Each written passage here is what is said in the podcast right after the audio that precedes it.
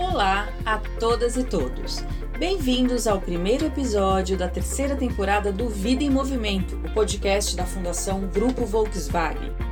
Eu sou Ludmila Vilar e hoje vamos trazer um assunto importante para o mundo inteiro. Vamos falar de fontes de energia. Mais especificamente, fontes limpas de energia, ou seja, aquelas que são renováveis, pois vêm de recursos naturais reabastecidos, como o sol, a água e o vento, por exemplo. Dentro de sua causa de mobilidade urbana e comunidades sustentáveis, investigar e incentivar formas de energia limpa é um dos temas prioritários para a Fundação Grupo Volkswagen a partir de 2022. O grande ganho é que essas energias poluem menos e, comparadas a combustíveis fósseis como o petróleo, emitem menos gases causadores do efeito estufa na atmosfera. São gases, por exemplo, como o dióxido de carbono, conhecido como CO2. Efeito estufa. Provavelmente você já ouviu muito falar dele, mas é sempre bom lembrar por que o efeito estufa é considerado um dos maiores desafios da nossa geração. Na verdade, trata-se de um fenômeno natural causado por gases que estão na atmosfera desde a formação da Terra, há cerca de 4 bilhões de anos. São eles os responsáveis por absorver parte da radiação infravermelha emitida pela superfície terrestre. E são eles também que permitem que a temperatura do planeta fique na média de 15 graus Celsius. Ou seja, sem esses gases, a Terra seria gelada e a sobrevivência da grande maioria dos seres vivos, inclusive nós humanos, seria impossível. Bom, então qual é o problema? O problema é o excesso. A grande quantidade de emissão desses gases provocada pela queima de combustíveis fósseis, desmatamento e outras ações humanas. Causam um desequilíbrio que contribuem para um fenômeno conhecido como aquecimento global. Estamos lançando cada vez mais gases de efeito estufa na atmosfera e isso tem um efeito colateral perigosíssimo, pois vai se formando uma espécie de barreira que faz com que mais radiação infravermelha seja retida e refletida novamente. Dessa forma, o efeito estufa deixa de ser natural e passa a causar o sobreaquecimento do planeta, ou seja, o planeta fica muito quente o que leva a mudar o clima com sérias consequências para a vida na Terra. Algumas delas estão listadas, inclusive, no novo relatório apresentado ao mundo em fevereiro deste ano pelo Painel Intergovernamental de Mudanças Climáticas, o IPCC.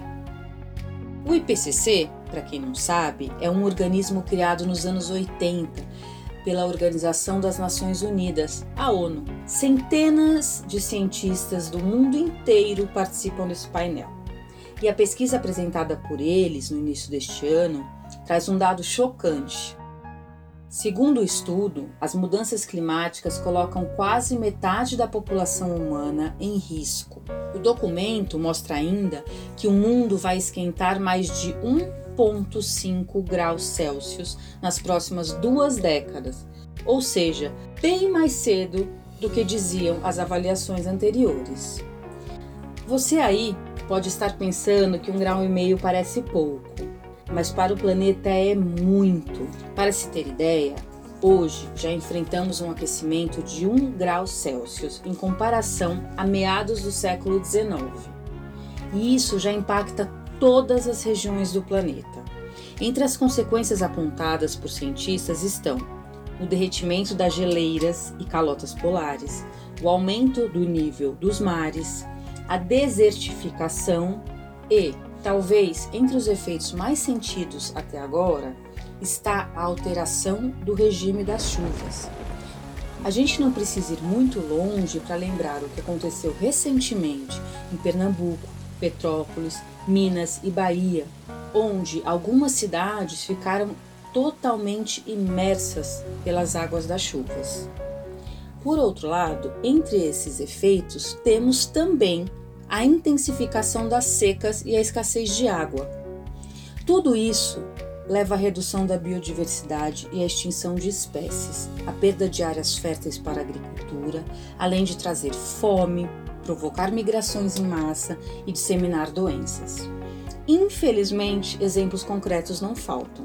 Em 2021, por exemplo, a ONU anunciou que Madagascar, país insular situado perto da costa da África, estava prestes a enfrentar a primeira crise de fome causada pelas mudanças climáticas no mundo. Isso porque três anos consecutivos de seca afetaram gravemente as colheitas e o acesso aos alimentos no país. E tem mais.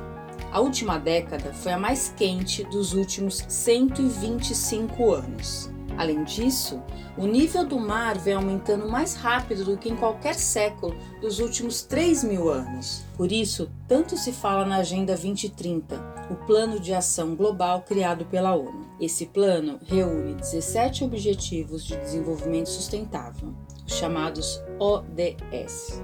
Atualmente, as iniciativas da Fundação Grupo Volkswagen estão alinhadas a metas de seis desses objetivos, entre eles o ODS 11, sobre cidades e comunidades sustentáveis.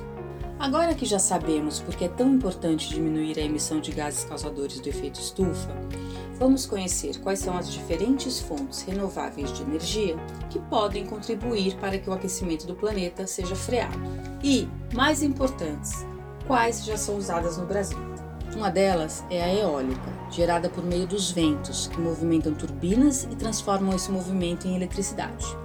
Segundo dados da Agência Nacional de Energia Elétrica, a ANEEL, quase 9% das usinas no Brasil são eólicas. Temos também a energia oceânica, gerada por meio do movimento das marés, com a instalação de turbinas no fundo do mar. Ela não é a mais famosa dessa turma toda de energias limpas, mas é muito estudada aqui no Brasil. Afinal, né? Mar não falta pra gente. Aqui temos ainda a energia hidráulica, gerada pela força e pelo volume das águas, mediante a construção de usinas hidrelétricas. Essa fonte é responsável por mais de 65% da energia elétrica gerada no país e é o que torna a matriz energética do Brasil três vezes mais sustentável que a média global. Já a energia solar é dividida em dois tipos, a fotovoltaica e a heliotérmica. Na primeira, a luz solar é convertida diretamente em eletricidade por meio de painéis ou placas. Na segunda, converte-se o calor da luz solar em energia térmica. Nesse caso, o Sol incide em espelhos que direcionam a luz para um ponto com água. Em seguida, a água vira vapor, que gera energia elétrica. Por fim, temos a biomassa, que nos interessa e muito. O termo se refere a qualquer tipo de matéria orgânica que pode ser usada na geração de energia. Por exemplo, a cana-de-açúcar, o milho, a beterraba. Os biocombustíveis são produzidos a partir de processos relacionados à biomassa. E é aí que o assunto fica super, super brasileiro.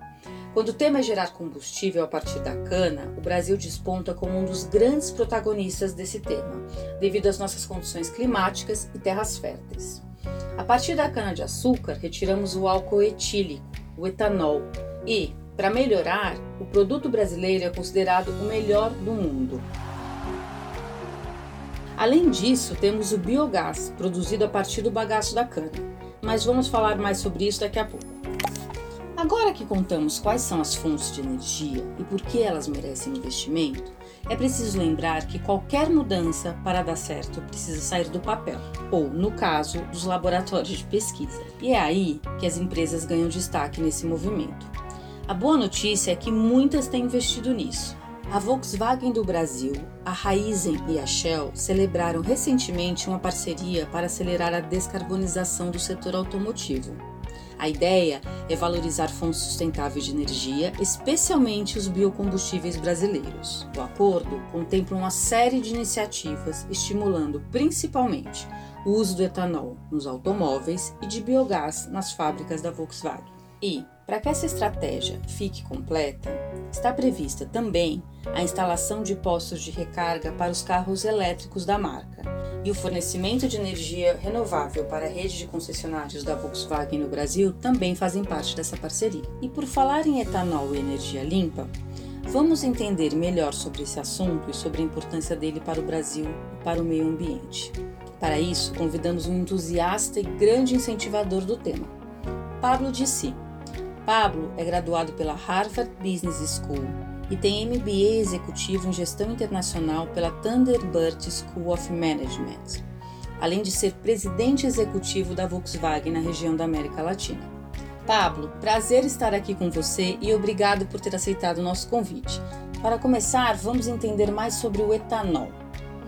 Como e por que esse biocombustível passou a ser estudado e considerado no Brasil como uma base forte para a descarbonização do setor automotivo? Olha, Ludmila, eh, não só para o setor automotivo, mas para muitos setores. E, e para começar a responder essa pergunta, é preciso fazer alguns comentários sobre a matriz energética né, do Brasil e do mundo. Então, a matriz energética do Brasil é muito limpa, 85% da matriz é, é de energias renováveis. Mas não é assim no mundo inteiro, né? E, e, e, cada dia mais, e mais agora com essa guerra que está acontecendo, cada vez mais a energia está no centro das discussões da geopolítica, da economia e dos aspectos sociais. Então, quanto mais fontes renováveis você tenha, melhor. Seja solar, seja eólica, seja biocombustíveis, enfim, água, ou qualquer delas. O Brasil tem um histórico fantástico de biocombustíveis etanol, que foi criado nos anos 70 para reduzir a importação de petróleo e depois foi descoberto que era bom para o meio ambiente. Incentivar o etanol na indústria automobilística não é só bom para o meio ambiente, porque reduz até 80% o CO2 versus a gasolina, como também cria outros produtos como biogás, como biometano, que são utilizados em nossa indústria e em outras indústrias brasileiras. E como o etanol e outros biocombustíveis se inserem na estratégia de eletrificação de uma marca global como a Volkswagen? Então, voltamos a, a, a matriz energética, né? Então, se você tem um carro elétrico ou um carro híbrido ou qualquer, qualquer tipo de veículo, o que você sempre procura é que o combustível seja de uma fonte de energia renovável. Então, você pode ter um veículo elétrico em países como a Polônia, que tem 90%, 90 de sua matriz à base de eh, energia fóssil. Quanto você mais carrega um carro elétrico, pior é para o meio ambiente, né?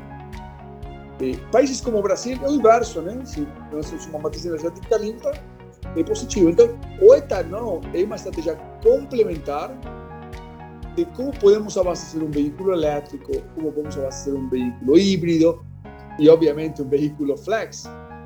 Porque nós temos uma redução de CO2 imediata, não precisa eletrificar nenhum país, não precisa fazer nenhum investimento adicional como país nós já podemos tomar uma decisão hoje trocar gasolina por etanol, você já continua a acelerar a redução de CO2 no meio ambiente do Brasil. Falamos aqui no programa que o Brasil possui uma das matrizes energéticas mais limpas do mundo, além do nosso etanol ser considerado de melhor qualidade. Diante disso, qual a importância de termos essa junção de fatores no desenvolvimento da mobilidade sustentável no Brasil? Ludmila, acho que o Brasil tem uma vantagem eh, geopolítica histórica, porque, de novo, voltando à guerra e olhando o biocombustível e também os alimentos, são os dois pontos fortes do Brasil. Entrando em biocombustíveis, eh, o Brasil é o único país do mundo que, que, que nós falamos tem três, três safras. Tem o etanol, né, a cana-de-açúcar, depois tem alguns plantam soja, né, na mesma na mesma temporada, e cria resíduos que alimentam o gado. Então, aqui falado que tem três, três safras. E um, é único no mundo. Essa discussão de etanol a base eh, de, de, de, de, comida, né, que acontece na Europa ou acontece nos Estados Unidos, isso não acontece no Brasil, porque é a base de cana-açúcar e nós geramos mais resíduos. E esses resíduos depois são transformados em biometano e em biogás. Então, nós temos um ecossistema de ajuda mútua e muito sustentável para o Brasil e para o mundo.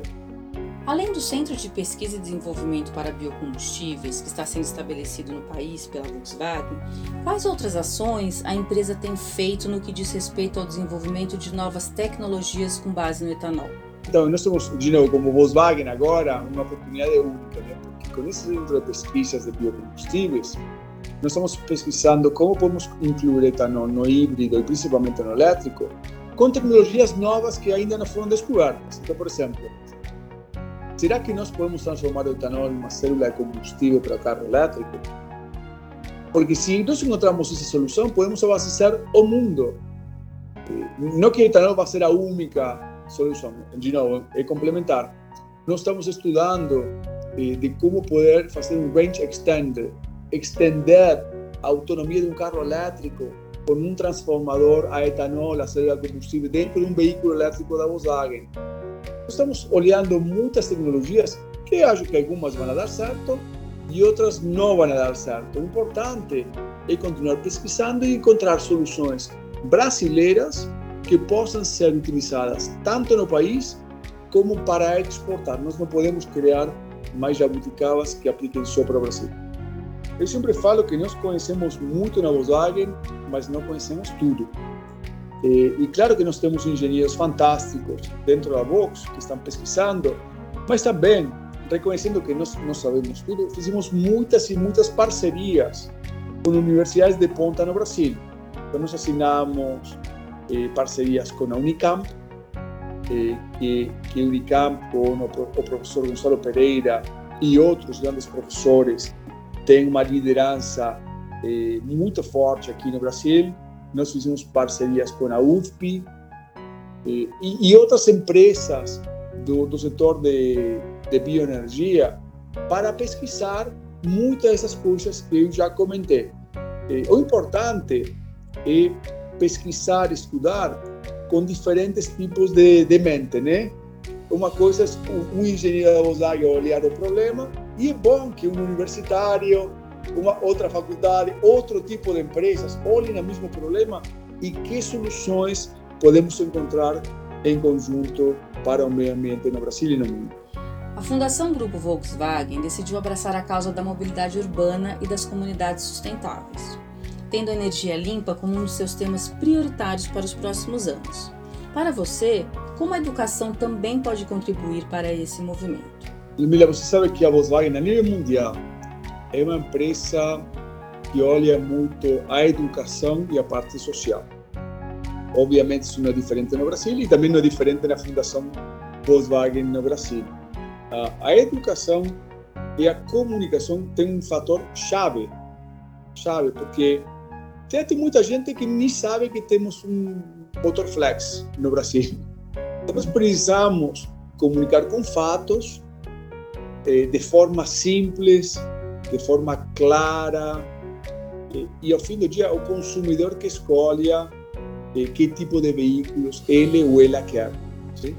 e nós já fizemos muitas campanhas com a Fundação Volkswagen, seja costurando as máscaras, ou aqueles litros de luz. Nós fizemos muitas e muitas eh, campanhas, né? Mas eu acho que essa é uma campanha fundamental que vamos a, a precisar de todas as vozes disponíveis para comunicar quais são os benefícios eh, científicos eh, que são em benefício do país, do meio ambiente, tanto no meio ambiente como no aspecto social, como no aspecto econômico que pode gerar toda essa economia de biocombustíveis.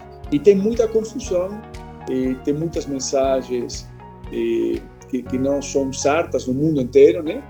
E, de novo, eu acredito muito em fatos, em estudos científicos, em demonstrar com fatos o grande benefício que os biocombustíveis têm no mundo. Muito obrigada, Pablo, pela sua participação. Espero que a gente tenha esclarecido mais sobre esse assunto tão importante que é a energia limpa. Sou eu que agradeço pelo convite e estamos juntos nesse processo de educação, de comunicação e do grande trabalho que a Fundação Volkswagen vem fazendo e vai continuar fazendo. Com isso, encerramos mais um episódio do Vida em Movimento. Um abraço e até o próximo episódio. O podcast Vida em Movimento é uma realização da Fundação Grupo Volkswagen. Produção, pesquisa e roteiro, RPT-Com e Fundação Grupo Volkswagen. Apresentação: Ludmila Vilar. Produção musical, gravação, edição e finalização: Banca Comunicação.